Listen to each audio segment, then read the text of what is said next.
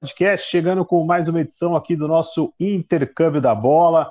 Estamos aqui envolvidos e imbuídos pelo espírito olímpico que habita o Japão neste momento, né? Agora, no momento que nós estamos gravando, justamente é, dia no Japão, já estamos à noite aqui no Brasil, né? Mas ligados aí pela, pelos Jogos Olímpicos. Hoje o tema que nós vamos trazer aqui de, discu de discussão muito importante referente com o futebol e também com os Jogos Olímpicos. Estou recebendo aqui os nossos dois comentaristas. Primeiramente vou dar a, a saudação aqui a eles. Seja bem-vindo, Rômulo, tudo bem? Tamo junto, professor. Bora para mais um programa, mais um intercâmbio da bola. Ficar com a gente, o conteúdo vai ser muito bom. E também estou recebendo hoje aqui o Paulo mais uma vez. Paulo, tudo bem, cara? Tranquilo? Tudo bem, professor Rômulo, tudo certo. Os japoneses estão apenas se vingando do que a gente fez com eles em 2016, né? Eles tinham que acordar mais ou menos no horário que a gente está acordando agora para acompanhar as disputas olímpicas. Agora a gente está assim.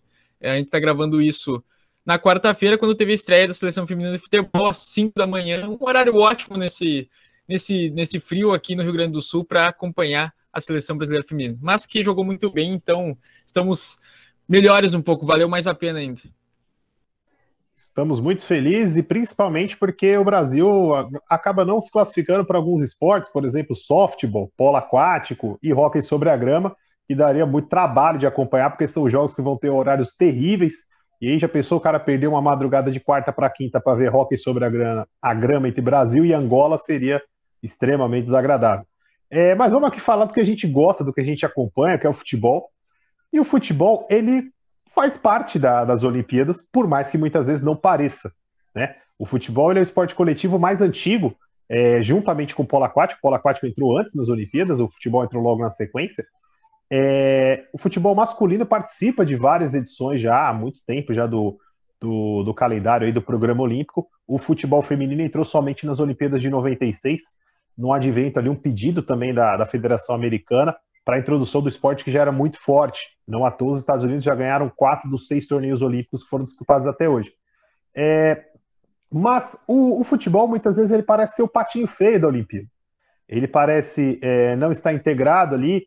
Ele, é, a motivação de alguns esportes começarem antes é justamente a disputa. O futebol foi o primeiro a começar isso. Hoje a gente tem o softball que começa um pouco antes. O remo esse ano vai começar a primeira vez um pouco antes também mas é sempre por causa do futebol, que é um torneio longo, tem as, os intervalos das partidas. É, o torneio olímpico ele é mais antigo que a Copa do Mundo. Então, explicação básica para todo mundo entender. O, o, torneio olímpico de futebol masculino tem 16 equipes, metade do que é hoje a Copa do Mundo. É, e ele é disputado desde 1904. A Copa do Mundo surge somente em 1930, né, com essa basicamente a mesma quantidade de times, mas hoje temos 32 seleções.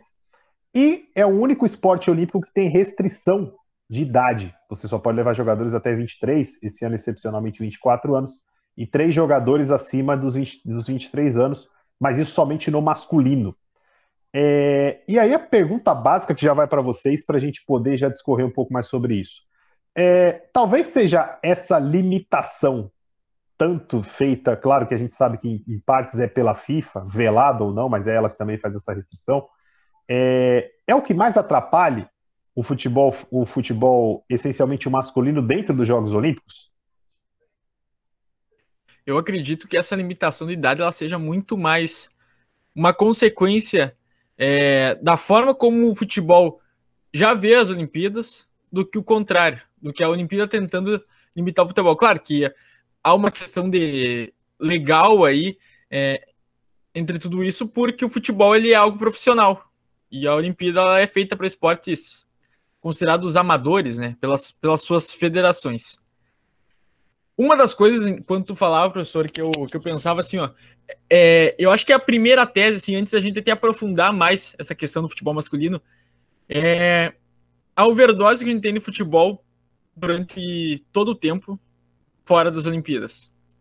Agora a gente está vendo, por exemplo, um advento desses esportes é, radicais, surf, é, o skate, estão chegando nas Olimpíadas e que o Brasil tem boas chances de medalhas. São esportes que o Brasil se destaca bastante nas competições que já existem. Então a gente, de certa forma, a gente vai parar e vai olhar esses esportes, porque, porque a não ser um nicho de público que já está interessado nesses esportes, a grande massa, ela talvez não, não esteja tão assim vidrada nesses esportes, diferentemente do futebol, onde a gente já olha do, do da Série A2 do Paulistão até a final da Champions League. Então, quando chega na Olimpíada, o futebol ele é mais do mesmo. Ele é algo que a gente já está acostumado. A gente, a gente acompanha, é claro que acompanha. Mas tem, muita, tem um cardápio diferente ali.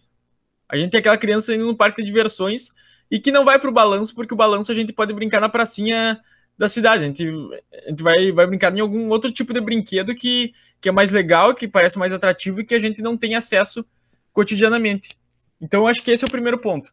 Agora, há uma questão mais profunda que eu taxaria como uma questão do, do business, que é não só o futebol, mas se a gente vai olhar o golfe, o tênis, o basquete masculino, esportes que são muito é, muito comercialmente já explorados, é, fazendo, sem fazer nenhum juízo de valor aqui, apenas colocando isso como um fato, que já há um, uma questão financeira muito mais, mais forte em cima, que de certa forma eles acabam não dando tanta prioridade para as Olimpíadas. A gente está vendo no tênis, é só o Djokovic dos, dos maiores na disputa. Federer e Nadal não estão. É, no basquete, por N vezes, a gente já viu a seleção norte-americana sem seus principais jogadores. Algo quase que normal. Então, há uma questão assim, de haverem outras competições que elas interessam mais que a Olimpíada para esses esportes que eles já são comercialmente muito fortes.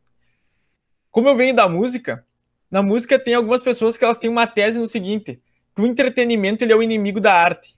Eu chego a não olhar dessa forma, eu não chego a ser tão enfático assim, tão radical nesse pensamento. Eu acho que, que entretenimento e arte eles podem se intercalar, podem equilibrar suas asas. Mas no futebol, eu acho que, que, no futebol, e aí, claro, nos outros esportes que eu citei, vale essa reflexão é, há um business ao redor que, de certa forma, ele pode, é, ele pode alimentar um, uma interferência entre aquilo que seria a matéria-prima, a arte do esporte em si, que é o que a Olimpíada tem como, como primórdio.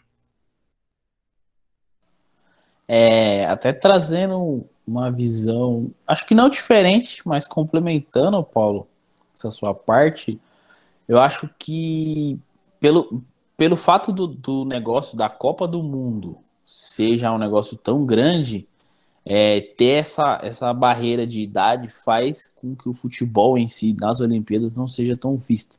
Ainda mais aqui no Brasil, que a gente, é, pelo menos na minha visão, a gente está começando a aprender a acompanhar times mais jovens, tipo Campeonato Brasileiro Sub-20, Sub-17, e essas demais Copas de, de, de categorias inferiores ao profissional.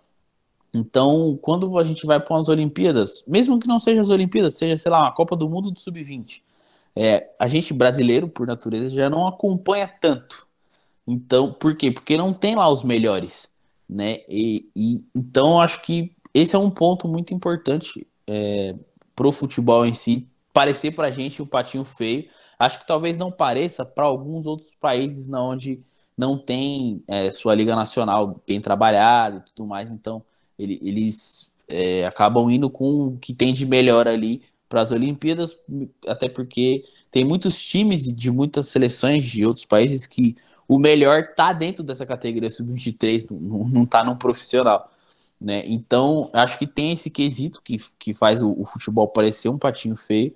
E também tem um outro quesito que eu acho que ah, talvez possa ser uma falta de competitividade no sentido de, por exemplo, por que no basquete é, nos Estados Unidos diversos jogadores não vão? Porque eles sabem que eles vão ganhar, né? Eles sabem que, tipo, querendo ou não, lá é o melhor basquete do mundo. Então lá já reúne os melhores caras do mundo, entendeu? Então, tipo, se você vai sem o Duran e o Curry, pô, você ainda vai levar gente pra caramba, tá ligado? e o, LeBron James, se eu não me engano, não vai nessa. E, mesmo assim a chance dos caras ganhar tá absurda.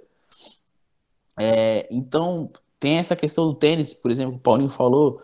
Eu acho que essa falta de competitividade é o que faz alguns esportes que já são bem trabalhados fora das Olimpíadas não ganharem tanta notoriedade. E aí É, realmente a gente acaba ficando mais com os outros esportes. Eu mesmo gosto muito de assistir as Olimpíadas, mas se, o que eu gosto de ver é natação, é, vôlei, que eu, é bem trabalhado aqui no Brasil, né? Tá se fazendo um trabalho bom, cada vez crescendo mais, mas eu não acompanho tantas ligas, então eu gosto muito de ver nas Olimpíadas. Judô, principalmente. É um esporte que, infelizmente, não passa tanto, principalmente em TV aberta, não passa, né? E é um esporte que eu gosto de ver, então aproveito para ver muito no, nas Olimpíadas. Acho que é que nem o Paulo falou, esses outros esportes isso, acabam se sobressaindo a esses outros esportes de massa que a gente acompanha muito. E acho que entra a questão de cultura mesmo e até da competitividade. Além dos coletivos que eu gosto muito, né, o vôlei, o handebol nos últimos anos tem passado a acompanhar mais porque o Brasil também vem muito bem. É, eu gosto muito assim da, do atletismo e da natação pela atenção que eles trazem assim do, do pré. Porque como é algo muito rápido, é, ele tem todo um, um pré, tu vê o cara subindo ali no, no local onde ele vai se jogar para a piscina, é, tu vê o, o atleta é, aquecendo, então é, é, algo assim que traz uma atmosfera muito olímpica para mim. Mas, fechando esse parênteses, Romulo, eu acho que tem alguns pontos que tu fala que eles são muito interessantes. É, e um deles é qual, qual o nicho que o futebol masculino na Olimpíada consegue captar? Eu acho que hoje nenhum. Porque sub-23 ele, ele é um nicho que não existe em nenhum outro lugar. Mesmo que aqui no Brasil hoje tenha o Brasileirão de Aspirantes, que a gente tenta provocar, e não é isso, né? Eu, eu já vi, meu time, o Internacional já foi campeão do Brasileirão de Aspirantes, era assim, algo bem diferente. Muitos jogadores sub-20, alguns jogadores que estavam naquela situação que não conseguiam ser aproveitados no profissional acabavam jogando. Não era bem assim um, um, um uma forma de, de, gerar talentos. Saía alguns talentos, claro, mas não era assim algo tão, tão claro, tão operacional. Então, e, talvez. só, só um parênteses nisso, Paulo. O Brasileirão de Aspirantes, ele nem é necessariamente para a categoria sub-23. Se o seu time, por exemplo, tiver um jogador mais velho, ah, o cara machucou, quer fazer ele readquirir ritmo, ele está inscrito para o seu time, ele pode jogar. Então, ele é só para, tipo, o cara tá entre um fim de contrato e acabou a idade e colocaram ali, entendeu? É só porque sobrou. Isso. É. Aquele cara que vai no fundo do busão. Eu lembro muito de um, de um Brasileirão de Aspirantes que aconteceu. Eu não sei se na época era Brasileirão de Aspirantes o nome, mas, ou Brasileirão Sub-23 mesmo, que é na época que o Inter tinha contratado o Boscar do São Paulo. E aí o Inter faz um timaço no Sub-23, ganha naquele ano Brasileirão. E alguns jogadores, inclusive, vão para o Mundial daquele ano que o Inter tinha classificado e depois faz aquele fiasco com o Mazembe. Mas aí tinha Oscar, tinha Eduardo Sacha, Rodrigo Moledo. São jogadores. Ali sim, foi a única vez que eu vi esse, esse campeonato surgir jogadores por Porque normalmente os jogadores eles saem do sub-20 e eles vão direto profissional, porque isso é natural. No sub-23, hoje a gente está vendo na, nas Olimpíadas jogadores que eles já, como o Gerson, que já foi pro exterior.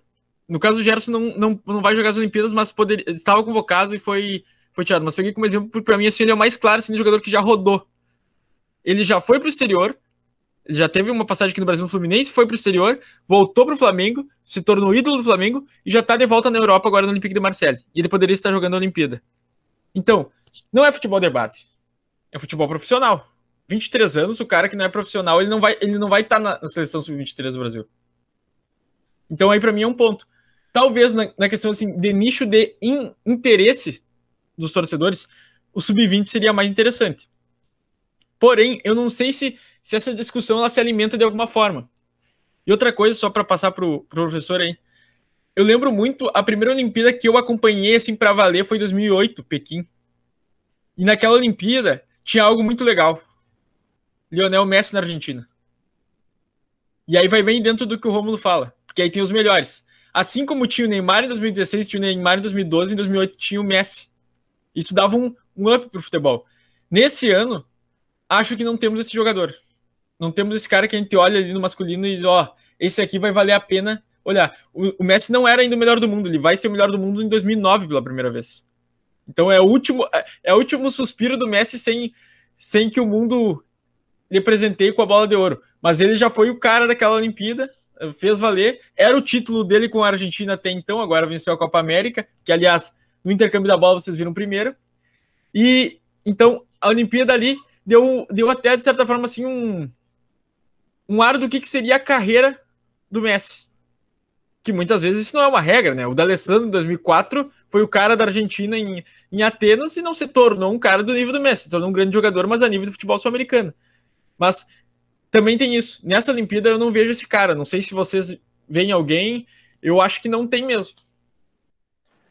É, tem um pouco dessa, dessa limitação, da, dessa dificuldade no, em torno do futebol olímpico, que é o seguinte: é, as equipes, muitas vezes, tirando algumas equipes aí de fora, que eu até parei para poder dar uma observada e ver é, até o destaque, se o pessoal entrar até lá no nosso feed, lá no Instagram, vai ver que o, o destaque da, da, da, tabela, da agenda do dia do futebol masculino, sem ser a seleção brasileira, é a seleção da França que chamou o Giroud para participar. E vai ser bem curioso, porque o Giroud vai estrear justamente contra o México, que é onde ele joga hoje.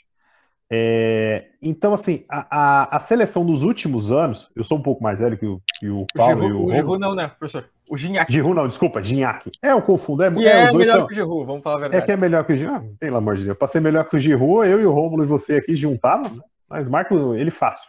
É... Mas o. A, eu sou um pouco mais velho que vocês, eu acabei, eu acabei acompanhando um pouco mais o futebol nas Olimpíadas. Isso que o Paulo falou, isso é realmente essencial. É, Para quem não tem ideia, é, o ataque das Olimpíadas do Brasil em 96 era Bebeto e Ronaldo Fenômeno. É, nas Olimpíadas de 2000, que o Brasil acaba sendo eliminado por Camarões, o Brasil tinha uma infinidade de talentos, cara. Era o Roger, o Roger hoje que é comentarista da, da TV Globo, que jogava no Fluminense, Alex, Ronaldinho Gaúcho, o Elton, goleiro, era... Acho que o Nilmar, né? Hã? Acho que o Nilmar também tava. Não, não. O, Nil... 2000, não, não. o Nilmar, o Nilmar tava na seleção, no time de 2004. Isso, que, isso, 2004. E nem perdão. vai pra Olimpíada. Ele tá num time que tem ele, tem Diego, tem Robinho, tem Kaká. Kleber Gladiador. Kleber Gladiador, tem Fábio Rockenbach, se não me engano. É, e, e, é uma equipe que nem chega aí para os Jogos Olímpicos na época, foi um, um escândalo é, em termos aqui no Brasil. O Galvão rasgando os cabelos na televisão, é, é desesperado: o Brasil não vai para a Olimpíada, não sei o quê. O Brasil que foi eliminado naquele pré-olímpico de 2004 para as duas equipes que fariam a final do Ouro Olímpico. Foi Paraguai e Argentina que fizeram a final. É, então, assim, nos anos seguintes, sempre se teve esse peso, né? O, o, e aí, puxando um pouco das falas de vocês, por exemplo, ah, os Estados Unidos muitas vezes tira o pé no basquete masculino. Os Estados Unidos sempre foi superior. O Brasil tinha esse problema. O Brasil é pentacampeão do mundo, campeão de não sei quantas Copas Américas, domina e controla o, o, muitos torneios da FIFA, tem os melhores times na Libertadores da América, mas nunca chegava na Olimpíada. E o brasileiro caía nessa pilha de não ganhar. Mas se você for colocar particularmente, o torneio olímpico ele tem características que nenhum outro torneio no mundo tem.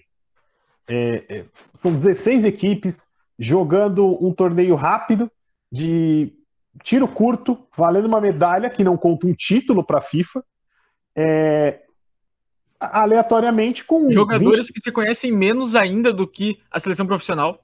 Exatamente. Porque a gente está vendo agora uma seleção que ela é, ela é, formada completamente no momento, né? Tentou uhum. ter um processo ali antes, mas que não se efetivou em nada, porque aí tem clube que não libera, aí tem jogador uhum. que ele era ele era parte fundamental desse processo dois anos atrás e agora ele não, não é Sim. já bem visto ali dentro.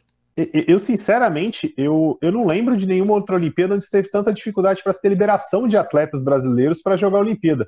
É, é, essa foi uma enormidade. Então, assim, é, ela começa, o futebol olímpico, ele começa a, a para muitos clubes, ele começa a atrapalhar um pouco mais. Porque, assim, a gente critica, a gente fala mal, a FIFA, tudo, não sei o quê, mas tem uma coisa que a FIFA respeita, mas aí é por causa do dinheiro, é o calendário dela. Então, é, pô, a, a Olimpíada, ela cai no ano que é disputada a Eurocopa. A Comebol jura de pé junto que vai colocar a Copa América sempre no mesmo ano da Eurocopa. Então você vai acabar atrapalhando, entre aspas, as duas confederações que mais dão grana para a FIFA. E, meu, mexeu no bolso da FIFA, os caras vão abrir o bico. Não... Se duvidar, eles vão meter essa competição de futebol, daqui a pouco mete o sub-17 e acabou, eles vão querer fazer isso. Ou, o que para mim seria o mais correto, mas aí para mim vai afetar uma outra, na minha visão afeta uma outra parte. A FIFA ela é a, a, coordenadora mundial de mais duas modalidades de futebol: o futsal e o futebol de areia, que poderiam entrar no aspecto olímpico. Porém, eu não sei até onde a Olimpíada iria aceitar você retirar o futebol masculino e não retirar o feminino. O futebol feminino, a Olimpíada para ele, eu já vejo de uma outra forma, é extremamente essencial para ele. É extremamente valoroso. Por quê? Do mesmo jeito, a Copa do Mundo Feminino hoje ela tem 24, vai para 32 seleções que a FIFA quer angariar mais, mais dinheiro, tudo, mais grana. Mas no futebol feminino da, das Olimpíadas chegam 12 seleções. Só chega o supra-sumo do continente. É, por exemplo, Zâmbia, que hoje foi derrotada aí por 10 a 3 na, pela Holanda, mas é a melhor seleção africana que tem. A Holanda é atual vice-campeã do mundo, os Estados Unidos é campeão do mundo, a Suécia já ganhou, o Brasil sempre está na, na, no campeonato mundial. Então, assim, vocês não acham que para o futebol feminino é extremamente importante se manter na Olimpíada, mas a retirada talvez do masculino vá, talvez prejudique esse, esse nicho, porque eu acho que é, é um dos esportes top 3 ou top 5 que o brasileiro está esperando ver nessa Olimpíada, né? Assina embaixo. O futebol feminino é outra coisa no, no, na Olimpíada. Ele, ele cativa. Hoje a gente acordou às 5 da manhã. Talvez eu não acordasse às 5 da manhã hoje, porque como eu tava ali um pouquinho, um pouquinho mal, um pouquinho febril, é, se fosse futebol masculino. Futebol feminino me fez assim, questão de, de, de sair da cama naquele horário. Porque, além dele ser uma coisa que a gente vê pouco, a gente ainda acompanha pouco futebol feminino. Não só na seleção, a gente acompanha pouco, às vezes, a, as ligas nacionais, é, a própria Champions League, que, tem, que vem crescendo nos últimos anos aí.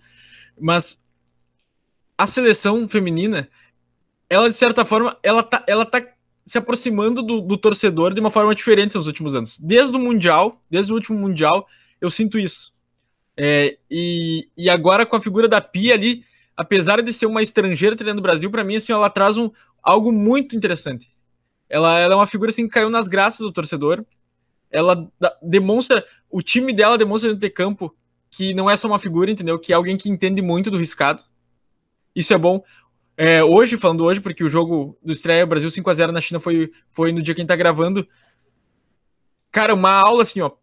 Pressão na saída de bola do adversário, objetividade, transição rápida, conceitos que a gente às vezes tenta cavar em jogo ruim do futebol masculino.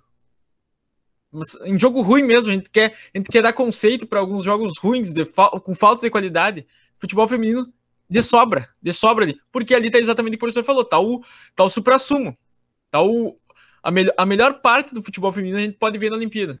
E eu acho que não tem como tirar. É, e além de tudo, a gente tem uma ânsia de, de, ver um ouro olímpico, a gente tem uma ânsia de ver uma Marta campeã olímpica, a gente tem uma ânsia de ver uma, uma formiga que é uma lenda das Olimpíadas, sétima Olimpíada, participou de todas do futebol feminino, ganhar essa medalha. Então, assim, ó, tira a torcida da cama mesmo. É, o futebol feminino tem essa, tem essa diferença.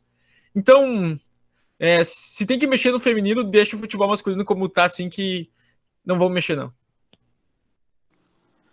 E até complementando, falando de forma até mais abrangente, e além do futebol, é, eu acho que o esporte olímpico ele é importante para literalmente todos os esportes que não tem uma grande mídia, né? Não tem a massa que a gente já tinha comentado. E, e, eu não vou, não vou falar que todos, mas boa parte dos times de futebol no Brasil começaram por esportes olímpicos, né? O próprio Flamengo, que era clube de regatas, então ele era um, um, não era de futebol, né? Então, acho que tem até isso no Brasil, tem muitas pessoas que brigam para que os clubes de futebol, que são clubes, eles têm outros esportes, principalmente no São Paulo, né? Que a gente até mesmo a gente tinha um projeto de vôlei, tem ainda na verdade, mas que ele era bancado pelo técnico, né? E não pelo São Paulo por falta de grana, falta de patrocínio, enfim. E, e eu acho que as Olimpíadas é o que traz essa visibilidade e que muitos se falam sempre no legado das Olimpíadas. Qual que é o legado que as Olimpíadas deixam? Infelizmente, eu acho que depois de tantas Olimpíadas, eu já não espero mais que deixe um legado no Brasil, em questão né, de outros esportes, mas para felicidade, o futebol feminino é um esporte que a cada Olimpíada ele vem ganhando mais força, ele vem ganhando realmente um legado ali mais torcida, mais pessoa querendo acompanhar, que nem o Paulinho né, falou para acordar cedo. Pô, eu, eu também confesso que se fosse para ver a seleção masculina nas Olimpíadas, eu não teria acordado. Mas a feminina eu já acho bem mais interessante, porque joga mais bonito, é, dá, cativa mais, né? Tudo que te cativa mais, você tem mais prazer em ver, mais vontade em ver. E, e, acho que o futsal, o futebol feminino é isso. E eu também acho que tem como tirar o futebol masculino sem tirar o feminino, até porque já teve o tempo que nem o professor citou no começo do programa que tinha o masculino e não tinha o feminino. Acho que, é, na minha visão, pelo menos, não, acho, não veria como um problema, né? Acho que haveria mais uma solução para a FIFA com questões é, dos clubes de atrapalhar uma Copa América, com a Euro, e manteria sendo uma solução para o futebol feminino que ainda precisa muito dessa visibilidade. Acredito também que, primeiro, que ia favorecer muito o Brasil se a gente tivesse um futsal, né? a gente é um dos melhores no futsal, então gostaria muito de ver a categoria no, no, nas Olimpíadas até substituindo o futebol. Acho que seria um esporte que cativaria mais as pessoas também, por ser muito mais rápido, ser decidido ali, tem muita jogada bonita, muita coisa prazerosa de se ver, então acho que. O próprio beat soccer, né? Já que Exatamente. a Olimpíada é de verão, tem todo sentido estar ali um esporte que é da praia, né? Exatamente. Então, eu acho que, que essa troca, se um dia ela vier a acontecer, eu realmente espero que aconteça. É, só pelo fato do, de não ser da FIFA, quer dizer que a FIFA não dá tanto valor assim. E, consequentemente, quando a FIFA não dá tanto valor, você já não tem os melhores jogadores indo, putz, é muito difícil o público abraçar, o público dar valor. Ainda mais a gente que finalmente conseguiu ganhar ouro olímpico, né? Se eu não tô falando besteira. É, foi dos pênaltis do Neymar lá, que ele chorou pra caramba. Exatamente. E um monte de gente criticou ele. Você vai entender.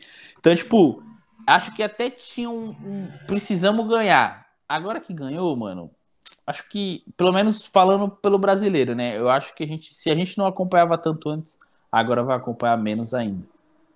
Tinha um amadurecimento dessa, desse ouro olímpico. O Brasil muito quis esse ouro olímpico por bater na trave. Especialmente ali em 2012, né? Que eu acho que ali a gente já tinha seleção para ganhar o ouro olímpico com, com certa tranquilidade. É, mas infelizmente o Hulk atrapalhou bastante o Neymar e o Damião naquela Olimpíada. E aí não, não nos permitiu esse título. Brincadeiras à parte, é, eu acho que tinha sim ali já, já condições de ter, trazer esse ouro olímpico de Londres. E aí, por vir para o Rio de Janeiro, o Brasil ser o país do futebol, é lógico que se alimenta muito. vou trazer para vocês um, uma curiosidade desse ouro olímpico brasileiro. O Odair Helma, que foi técnico do Inter e que agora está no Emirados Árabes, ele era o auxiliar técnico do Micali.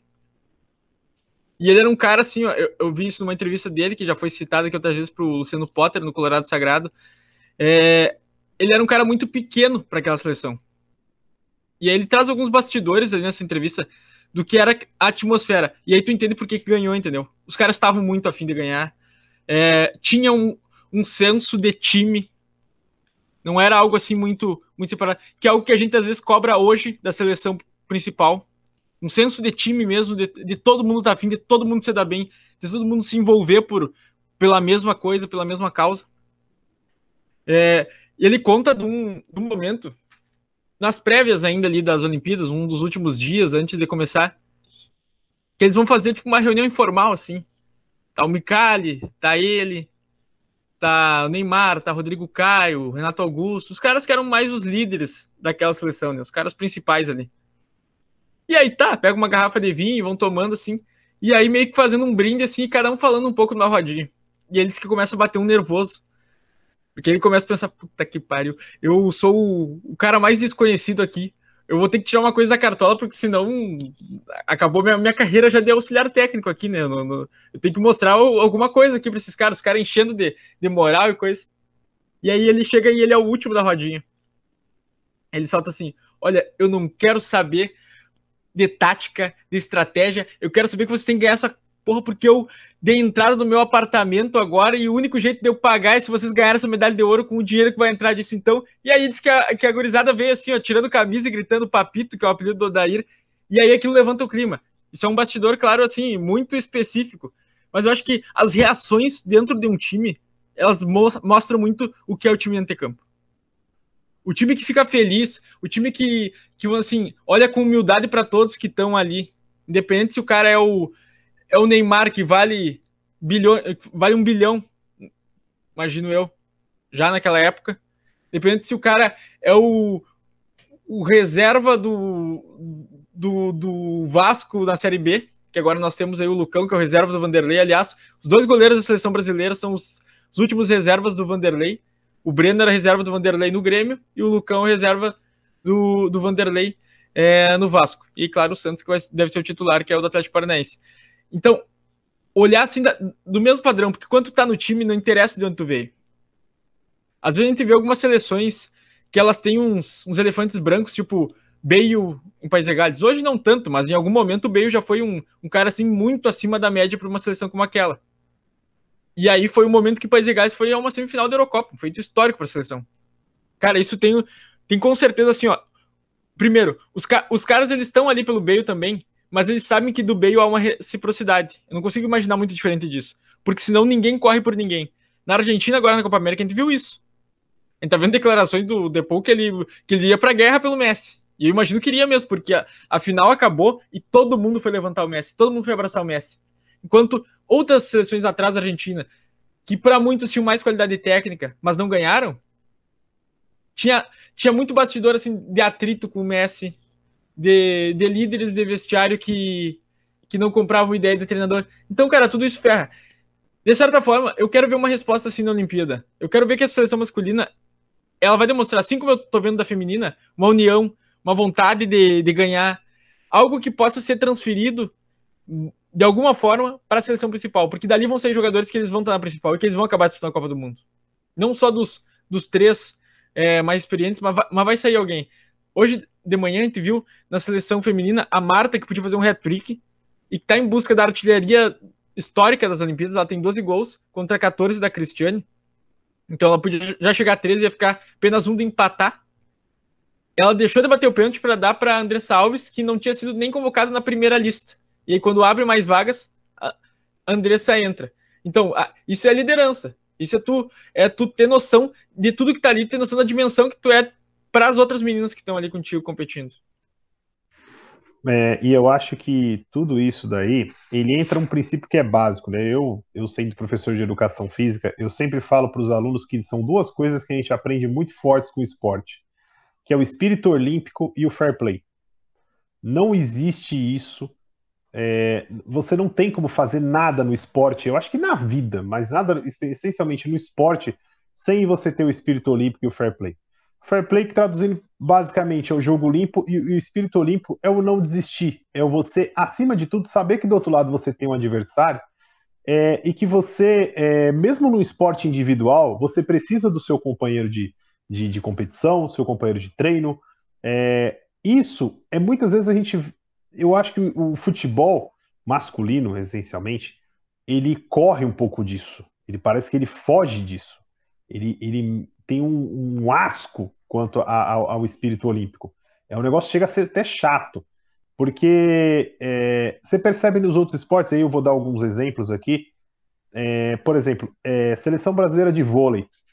Eu certamente, eu posso, vou até falar uma besteira, pode ser que eu fale uma besteira, pode ser que quem esteja assistindo o programa ou ouvindo comente ou não. Para mim, a seleção brasileira de vôlei, comandada pelo Bernardinho, é um dos maiores times coletivos que eu já vi na história. Eu acho que existem poucos na história. Esses caras ganharam tudo, tudo que podiam. É, o Brasil é campeão olímpico em 2004 em Atenas, ganhando da Itália. E aí, quando vem para o Pan-Americano no Rio de Janeiro em 2007, é, o Bernardinho tomou a decisão polêmica na época. Ele tira o Ricardinho, que era levantador da seleção, e chama o filho dele, o Bruninho. É, para o ciclo olímpico de 2008 do, e depois as outras Olimpíadas. Esse cara foi massacrado. Mas por quê? É, o próprio Ricardinho já deu algumas declarações que ficou triste, ficou chateado de sair, mas ele sabe mais do que ninguém por que ele saiu. E aí entra um cara que amanhã, no caso hoje que está sendo o programa ao ar, agora há pouco, provavelmente, é, ele está levando a bandeira do Brasil no Estádio Olímpico de Tóquio, com duas medalhas, com três medalhas olímpicas, sendo uma de ouro e duas de prata. O Bernardino colocou somente esse cara lá porque ele é filho dele. O cara tem qualidade, a renovação que existe dentro de muitos grupos, que a gente muitas vezes questiona e bate na seleção brasileira de futebol, mas isso acontece em vários esportes coletivos aqui dentro do Brasil, é que a gente não tem essa mídia, não tem esse espaço para você ver muitas vezes. Gente, às vezes a gente vê, por exemplo, a seleção brasileira feminina pô, deu para mim que gosto, acompanho futebol feminino há muito tempo, pô, deu um aperto no coração ver a Cristiane comentando o jogo. Porque a Cristiane é daquelas atacantes fodida do, do, futebol brasileiro, para falar mesmo. Tipo, tem cara no masculino que eu nunca vi fazer gol como a Cristiane faz. É, e ver ela hoje comentando ali com o filhinho dela, tudo, mas assim, é uma percepção de que o ciclo encerrou. Em muitos casos na seleção brasileira masculina, a gente precisou disso. A gente precisava ter aquele corte, né? É, para saber acabar bem. Eu, dentro da seleção, até estendendo um pouco, mas não é o assunto, mas eu, dentro da, seleção brasileira masculina, eu tenho três caras até hoje que terminaram a carreira deles na seleção e que, para mim, ainda vivem entalado a forma como acabou. Que foi Cafu, Roberto Carlos e Ronaldo Fenômeno. Não tinha que ter acabado da forma como acabou. Então, a forma como a gente, por exemplo, acaba em alguns outros esportes, que os caras cortam esse ciclo de seleção, é muito mais é, honroso, é, de forma mais honrada que eles fazem, do que muitas vezes no futebol. O futebol ele tem um pouco dessa crueldade ainda. É, é algo, é, é, algo, sei lá, passa longe do espírito esportivo mesmo. Fala aí, Paulo. Não, a, a Cristiane, eu acredito que ela teve hoje um alento, né? Olhando a seleção. É, não só ela, todos que estavam ali na transmissão da Globo, inclusive o Galvão Bueno, que está de aniversário nessa, nessa quarta-feira que a gente está gravando, é, falaram: olha, a gente esperava uma vitória, a gente esperava um bom início, mas 5 a 0 Eu acredito assim, ó, que mesmo que ela quisesse estar lá, e talvez ela pudesse estar lá mesmo, olhar a Debinha jogando hoje, tu entende um pouco o que a Pia pensou. A velocidade, é, a forma de jogar, e principalmente como isso se efetivou no resultado, né? Eu acho que, eu acho que a Cristiane foi com. Acabou o jogo com o coração mais quentinho que ela começou. Mas o que eu ia falar. Eu, eu lembro da Olimpíada 2008 muito bem. E naquela Olimpíada, o cara, além do Messi, que é levado, mas que não, não, não faz nada demais naquela Olimpíada, é o Ronaldinho Gaúcho, né? E diferentemente desses que tu citou, Roberto Carlos, Ronaldo Fenômeno, Cafu, tiveram um ciclo encerrado abruptamente em 2006 e aí tem muito que se estuda para fazer um episódio só sobre a seleção de 2006.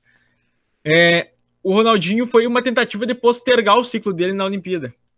E aí que eu não sei também se isso é um bom uso da Olimpíada. É, porque eu lembro muito assim, ó, no quesito de seleção, o Ronaldinho naquele ano ele matou o Marcelo. O Marcelo que, que era uma promessa lateral e que depois se tornou um dos maiores laterais do mundo. Cara, o Ronaldinho caiu pro lado esquerdo ali e matou o futebol do Marcelo e não conseguiu se recuperar o futebol dele. Porque o futebol dele precisava se recuperar de outra forma. É, foi, é, foi acabar, ele foi acabar se encontrando mesmo anos depois no Atlético Mineiro. Não foi nem no Flamengo, não foi nem no Milan. Apesar de ter grandes atuações nesses dois times, não, é, se encontrar como Ronaldinho, acho que só aconteceu mesmo no Atlético. Então, às vezes, às vezes a seleção ela tem, ela tem que pensar maior. A seleção ela tem que entender melhor é, o que que você passa para aquele cara? Porque um cara do tamanho do Ronaldinho, um, um craque, eu entendo que tu tem que dar prioridade. Eu acho que todos os outros caras, se, se o cara é um cara legal, assim, vão entender que tu tem que dar prioridade para esse tipo de jogador. Tem que dar prioridade de recuperar ele, é, de às vezes trazer junto. Mas tu tem que entender se é o trazer junto que vai adiantar. Se é isso que vai, que vai erguer um cara como o Ronaldinho. Então, eu não sei muitas vezes. Agora a gente tá vendo uma coisa que é o Daniel Alves nessa Olimpíada. Eu acho que é diferente. O Daniel Alves não tá numa recuperação do futebol, ele tá muito mais uma outra figura ali de liderança, de um cara que é campeão com a seleção, não mundial, mas de Copa América, de Copa das, das Confederações. É, de liderança mesmo ali, é, junto com a seleção. Mas agora, vai ser. Vamos pegar essa Olimpíada e vamos fazer um encerramento do ciclo do Daniel Alves, que é uma, para mim, um baita ciclo com a seleção, apesar de não ter Copa do Mundo. Assim, de todo, toda essa geração pós campeão mundial talvez seja o maior, seja o Daniel Alves. É, a gente vai ter um encerramento ali, vai ser, vai ser algo bonito, ele vai dar uma entrevista calorosa e tal, ou não. Vai ser algo. Vamos pensar o Daniel para 2022. Eu acho que essas coisas elas têm que estar tá meio assim alinhavadas para não acontecer isso que o professor falou com o Ronaldo, com o Roberto Carlos, com o Cafu, enfim. E, e, e, até puxando um pouquinho dentro disso, né, que eu até comentar para o Rômulo também falar, porque é o cara que está hoje no clube dele, né, que é o Daniel Alves, esse ponto que o Paulo citou, é, entra muito mais por um símbolo de liderança ou qualquer coisa. Teve até uma entrevista, um, um artigo que o Casagrande escreveu, que o Daniel Alves não seria esse ponto de liderança dentro de seleção brasileira. É, realmente, em termos, eu, eu fiquei meio sem entender quando ele foi convocado, né? Mas assim, é, ele tem essa, essa, essa. Será que ele tem essa capacidade de poder fazer isso dentro dessa seleção brasileira? Porque pode ser um ponto de virada, e até dentro disso que o Paulo falou, né? Poderia ser o, o encerramento do ciclo do Daniel Alves na seleção brasileira com a Olimpíada. Não precisasse para uma Copa do Mundo, ou talvez forçar uma ida para uma Copa do Mundo, né? Só, só pra, antes do Romulo responder, talvez o Gignac seja no mesmo, no mesmo quesito com a França agora, que tinham falado antes. Acredito talvez, que sim, acredito que sim. Talvez seja exatamente esse pensamento. Só que será que há esse pensamento, né? Essa pergunta com o Daniel Alves. No caso do Daniel Alves, eu acho que é, pode ser muito por um título. Né? Podem querer fazer dele algo parecido ali com o que foi feito com o Messi nessa Copa América. Porque, querendo ou não, ele é o maior campeão da história do futebol. É o cara que mais levantou títulos. Então, talvez seja para tipo, levantar mais um com a camiseta da, da seleção brasileira realmente e aí fechar seu ciclo. Uh, eu, particularmente, não vejo ele na Copa do Mundo. Então, seria interessante, né, desse ponto, fechar o ciclo dele nessa, nessa Olimpíada. Acho que também tem um pouco de sentido, sim. Eu acho que ele tem um papel de liderança, sim. Ele tem no São Paulo, né? Pelo menos ao meu ponto de vista, ele tem no São Paulo, mesmo São Paulo tendo Miranda, tendo um Hernanes antes. Então, ele tinha outros caras ali para dividir, mas ele sempre foi uma liderança desde quando ele chegou. Acho que ele consegue fazer isso putz, tranquilamente na, na, na seleção olímpica. E, e, a fome dele em querer ganhar título, mano, eu acho que é o que pode mover essa seleção para algo a mais, né? Como eu disse, a gente já é campeão olímpico, então existe uma boa chance do pessoal jogar mais leve porque não tem uma obrigação de ganhar. Mas aí você tem um Daniel Alves, que é um cara que, pô, não dá para falar que ele não é um papa título, mano. Ele ganha, ele só não ganhou título em 2020. Foi depois de muitos e muitos anos ganhando o título todo ano. E mesmo assim ainda chegou perto ainda. então, tipo, eu acho que ele pode liderar e pode ser a pontinha ali, levar algo a mais que faça essa seleção é, levar bem a sério essa questão do ouro olímpico e, quem sabe, aí ganhar a sua segunda medalha. Acho que ele vai ser importante. Espero não estar tá, não tá queimando a língua, né? Falando que ele vai ser importante para essa seleção. E, e até para a gente não falar que tudo é porcaria também, que a gente fala às vezes do futebol, o cara pode estar tá falando, pô, futebol olímpico, pô, os caras só metem o pau, não sei o que, não. Se você for pensar, por exemplo, no âmbito geral, dentro daquele time Brasil, o futebol masculino ele contribuiu nas três últimas Olimpíadas com medalha, no quadro de medalhas. Foi bronze em Pequim, prata em Londres e, e ouro no Rio. É, é, mais a concepção, o contexto no qual o futebol está inserido. E para mim, é, e aí tem um ponto que eu acho que é o, é o mais incrível dentro do futebol olímpico masculino também, é, que é a questão justamente das surpresas que tem o torneio olímpico. Porque, assim, é como eu falei, eu já acompanho, e o futebol até paro para poder ver realmente, acompanhar algumas vezes, e a gente vê umas coisas, por exemplo, é, é, é uma antecipação das cagadas que aconteceriam futuramente. 96, é, o Brasil perde na Olimpíada para o Japão um jogo na primeira fase. É, é um jogo horroroso em que o, o Júnior Baiano dá um encontrão com o Dida. E é uma das coisas mais feias que eu já vi na vida. Quem tiver oportunidade, procure o Brasil perdendo do Japão. É horroroso. O Brasil perde da Nigéria, um dos maiores traumas que eu já vi da seleção brasileira, com o gol do Canu é, na prorrogação. Em 2000, o Brasil perde para o Camarões para a geração do Eto'o.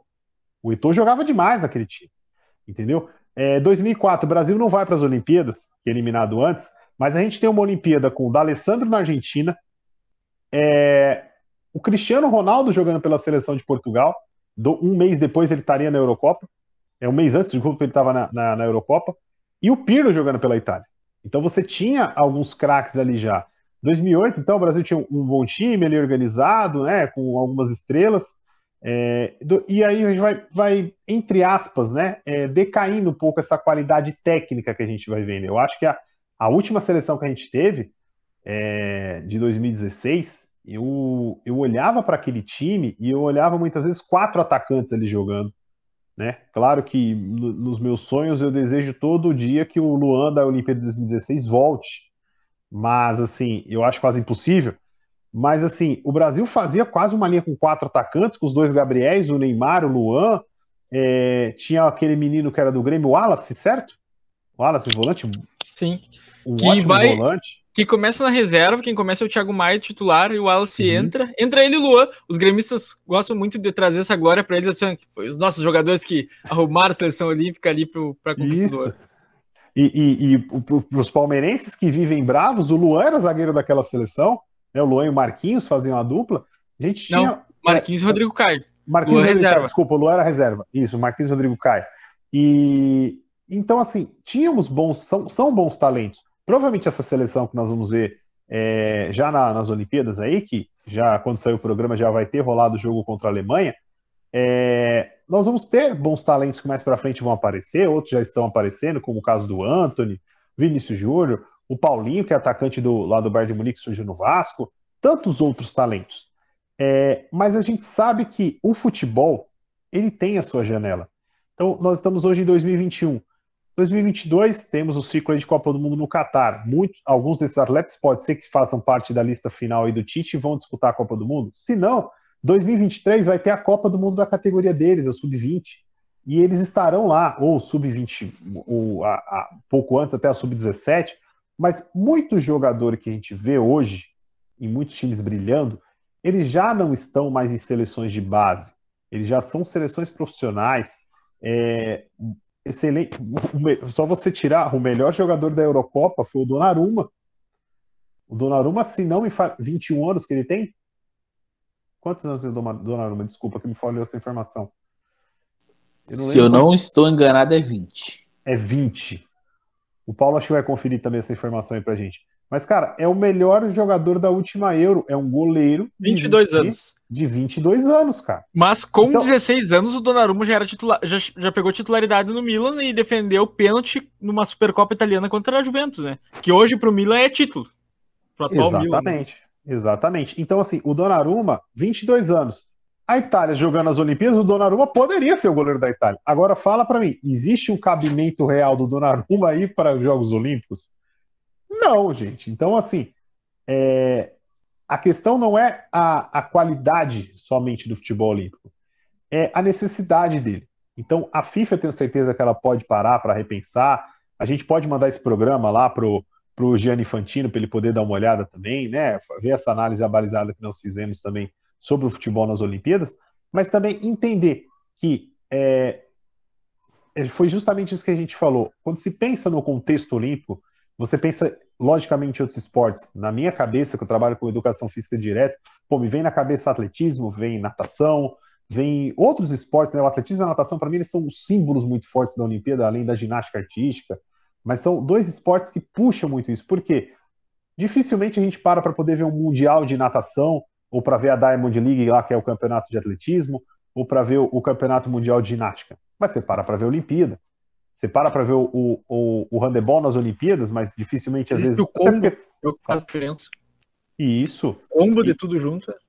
É, o ombro de tudo junto. Você para, às vezes, aquelas duas semanas ali, você desliga do mundo, você fala, pô, tô colocando hoje aqui três e meia da manhã meu despertador para tocar para assistir Brasil e Noruega no handebol. Você fala, pô, porque vai ser um puta jogo, vou acompanhar, mas você não vai. Dificilmente algum de nós três aqui vai parar um dia para poder assistir o jogo do Campeonato Brasileiro de Handebol. Não é isso, é.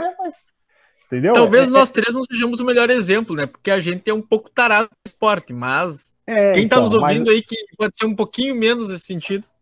Pode faça mais ser. É, eu vou até Exatamente. comentar um fato ocorrido na minha vida em que eu apanhei para um caramba do meu pai, porque ele chegou em casa um dia e ele só ficou ouvindo pac, pac, pac. Quando ele abriu a porta, estou eu matando aula de duas semanas seguidas, assistindo as Olimpíadas com a bola de basquete, achando que eu estava arrebentando. tá?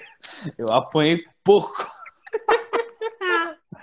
Ai, mas é isso, cara. É o esporte que move a gente, né? Eu lembro sempre de uma campanha muito legal, vou passar de Paulo falar também, mas uma campanha muito legal que o, a Topper fez recentemente. Recentemente não, né? Tem um tempinho, que era sobre o rugby, em que ela falava que isso ainda ia ser grande no Brasil. É, e eu já parei algumas vezes para poder ver o rugby. O rugby dele tem tudo para poder ser grande no Brasil. Falta apoio, falta mídia, porque é um esporte que o brasileiro vai adorar, cara. É os caras correndo com a bola, passando para um lado, muita loucura. E para quem curte, né, acompanha aí nas nossas redes sociais, no, no, no, no, feed também no Instagram, e vai ter as datas que o Brasil está classificado, com a seleção feminina. O masculino não conseguiu classificação, que é uma, um, uma modalidade sevens, né, diferente do rugby muito tradicional. Mas é, é interessante, a Olimpíada acho que ela também tem esse poder, né, de fazer que a gente descubra alguns esportes ou é, se afeiçoe mais a eles, e a gente não fique somente grudado ali na tela, como o Paulo disse, né? Pô, tá, tá tendo Mundial de Rugby e tá tendo Paulista da Série A2 de Sertãozinho e Catando Vence. Pô, tem cara que vai ver Catando Vence e Sertãozinho. Pô, gente, é, vamos dar uma direcionada, né? Fala aí, Paulo. Duas coisas. É, é, primeiro, uma que pode gerar uma discussão, e aí eu, eu abro aqui, depois uma outra curiosidade, e a gente já pode, de repente, se encaminhar mais para o final do, do episódio. É, a primeira, eu acho que a seleção, voltando ao, à pauta seleção masculina de futebol nas Olimpíadas, eu acho que, de certa forma, ela caminha para algo que a gente já detectou na seleção masculina principal. Quem quiser buscar aí, acho que é o segundo episódio do intercâmbio da bola, a gente falou sobre isso. O título desse episódio é O Brasil Não Conhece o Brasil, né, inspirado na letra de Aldir Blanc.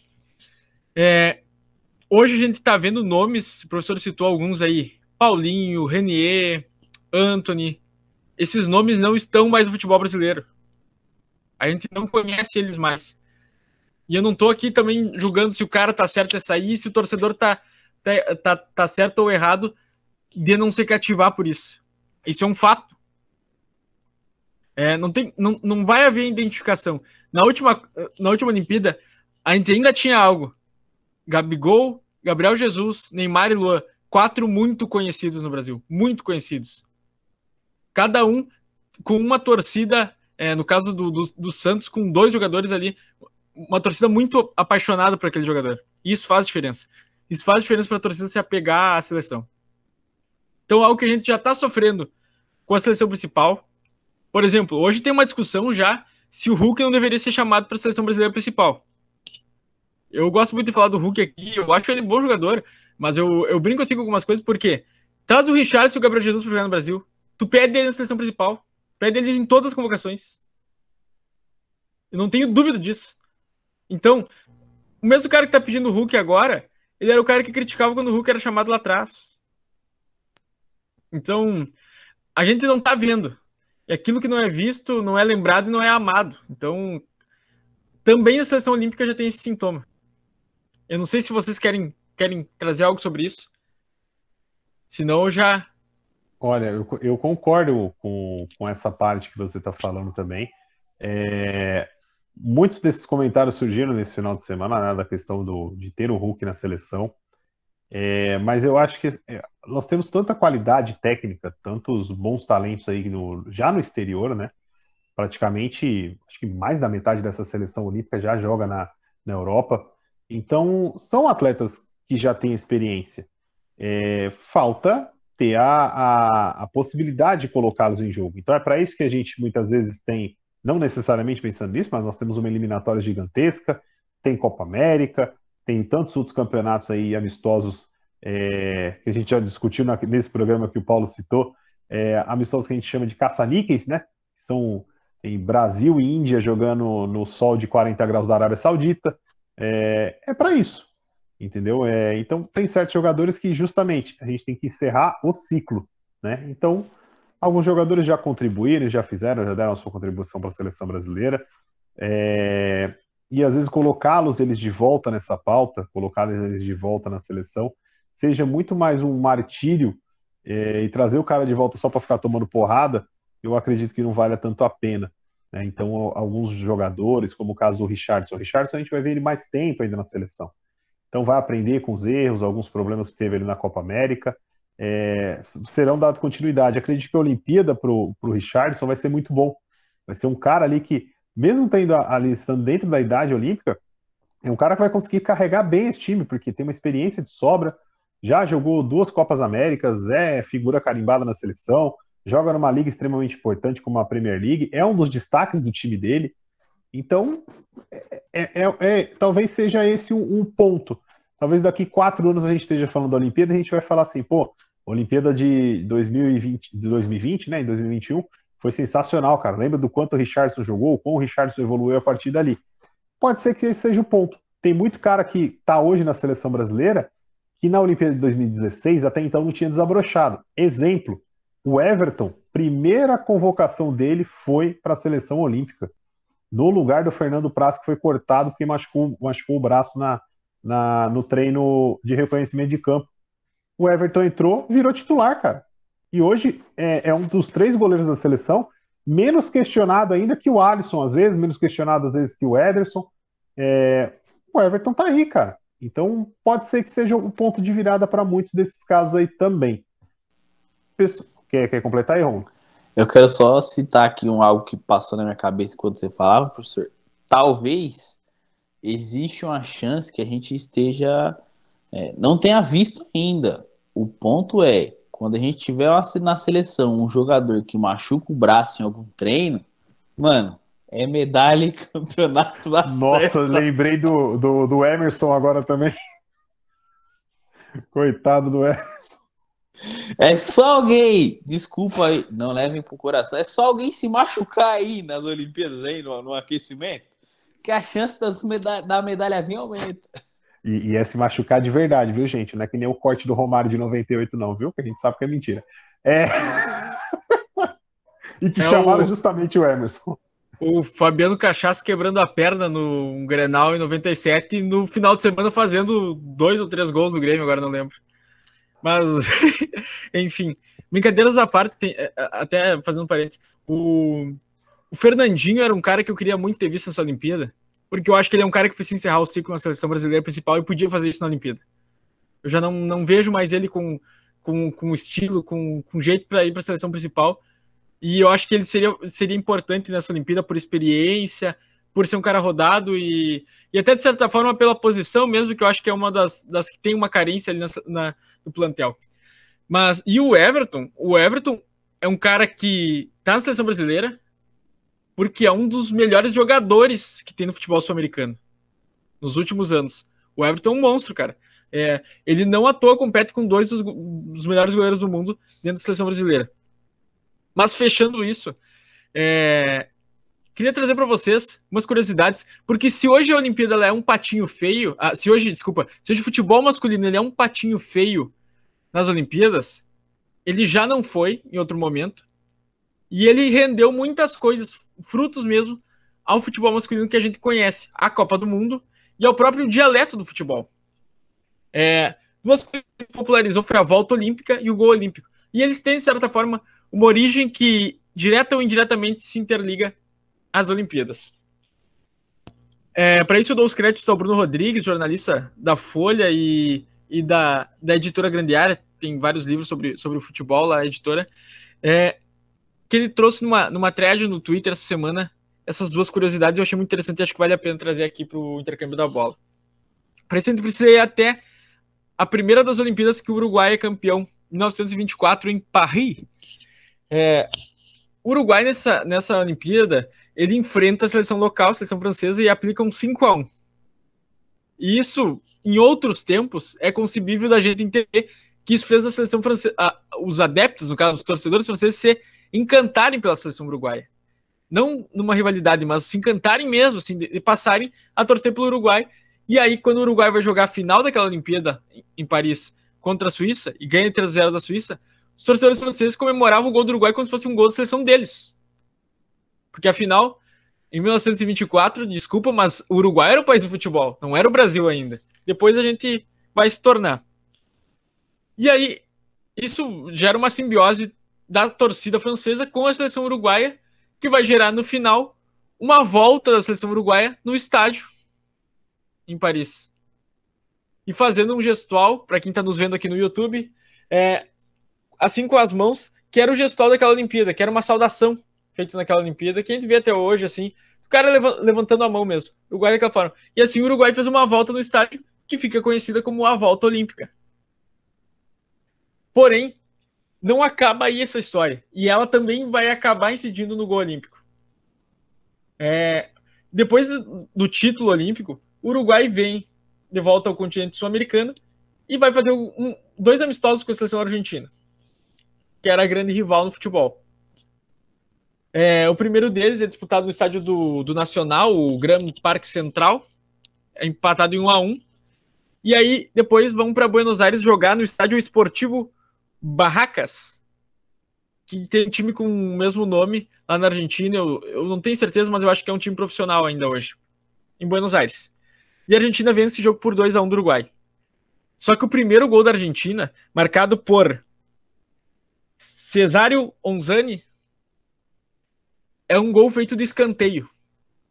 E havia uma discussão nessa época e, a, e, já tinha tido uma validação de gols de escanteio, acho que inclusive nessa mesma Olimpíada de 1924. E tem toda uma discussão e o árbitro valida o gol da Argentina. Que fica conhecido na época e, e no jogo terminado 2 a 1 independente da ordem do gol, todo gol é considerado o gol da vitória, né? Porque é um gol de diferença. Gol de Ousani a Los Olímpicos. Assim ficou conhecido. E depois, popularmente, é passado como apenas gol olímpico.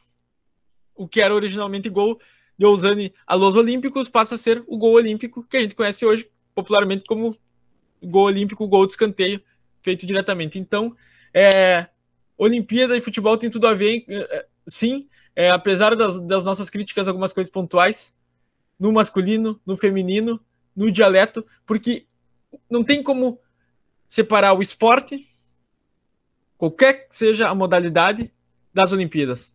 Ali nas Olimpíadas está a áurea de cada esporte. Então, que a gente consiga identificar isso dessa vez no futebol masculino também, a gente já vem identificando no futebol feminino. E talvez olhe um pouquinho para trás. É... A Celeste Olímpica ela é quase lendária, muito por causa.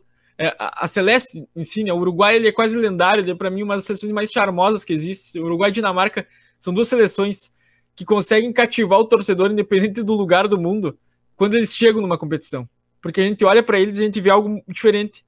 Talvez seja o espírito olímpico, talvez seja o espírito esportivo mais forte que há naquelas nações, não sei dizer.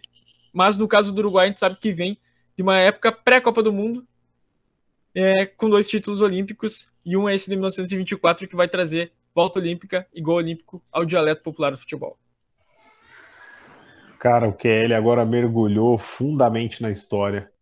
Foi muito legal isso aqui para que a gente possa trazer também esse, essa parte de conhecimento para todos vocês.